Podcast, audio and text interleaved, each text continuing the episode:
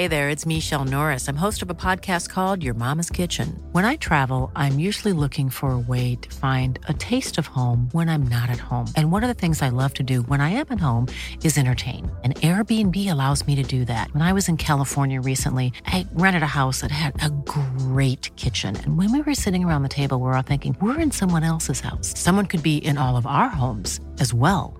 If you have a home, but you're not always at home, you have an Airbnb. Your home might be worth more than you think. Find out how much at airbnb.com/slash host.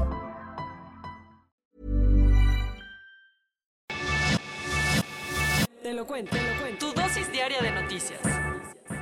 Feliz viernes al fin, yo soy Ceci Centella y para que termines tu semana con todo, aquí te traemos tu dosis diaria de noticias.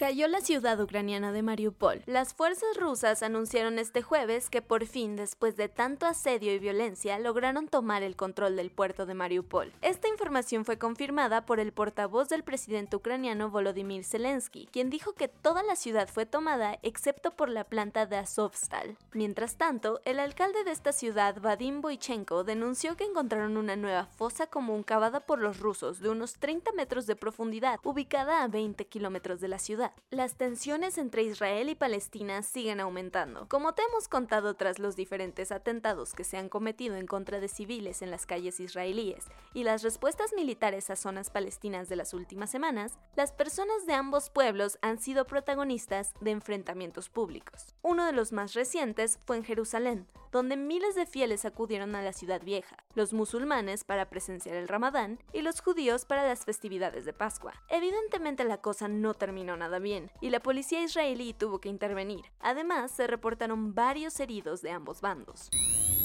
Según AMLO, la unidad de la DEA que operó en México cerró hace años, porque el crimen organizado se les había infiltrado. De acuerdo con nuestro presi, los criminales se infiltraron en la agencia dentro de la unidad antinarcóticos, que desde los años 90 anduvo operando en el país y que ahora se sabe que dejó de funcionar hace un año. Tan fea estaba la cosa, según el mandatario, que hasta uno de sus jefes anda enjuiciado en Estados Unidos. Pero eso no es todo, pues AMLO aprovechó para decir que con él en el poder, los tiempos en donde los agentes estadounidenses hacían lo que querían en México han terminado.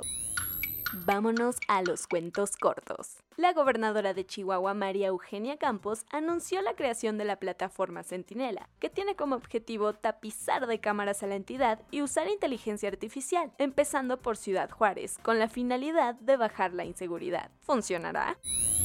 El Comité contra la Desaparición Forzada de la ONU sacó un nuevo informe en el que mencionan que únicamente entre el 2 y el 6% de los casos de desaparición en México terminan en procesos penales.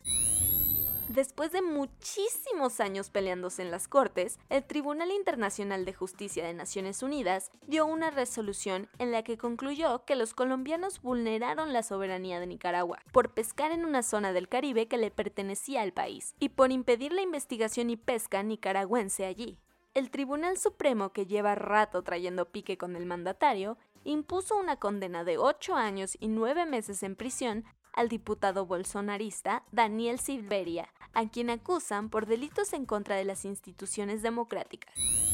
El confinamiento en Shanghai se ha puesto tan intenso que las autoridades han puesto a adultos mayores en centros de cuarentena improvisados. A esto se le suma la escasez de alimentos y un encierro que parece interminable. Por esto, algunas manifestaciones han empezado. Silenciosamente, la rara hepatitis que está surgiendo en niñas y niños sigue avanzando en su paso por Europa y Estados Unidos. Tan solo en Reino Unido, desde enero, las autoridades sanitarias llevan contabilizados 108 casos, todos ellos en menores de 10 años. Y eso fue todo por el día de hoy. Yo soy Ceci Centella y espero tengan un excelente fin de semana. Nos escuchamos de lunes. Hasta la próxima.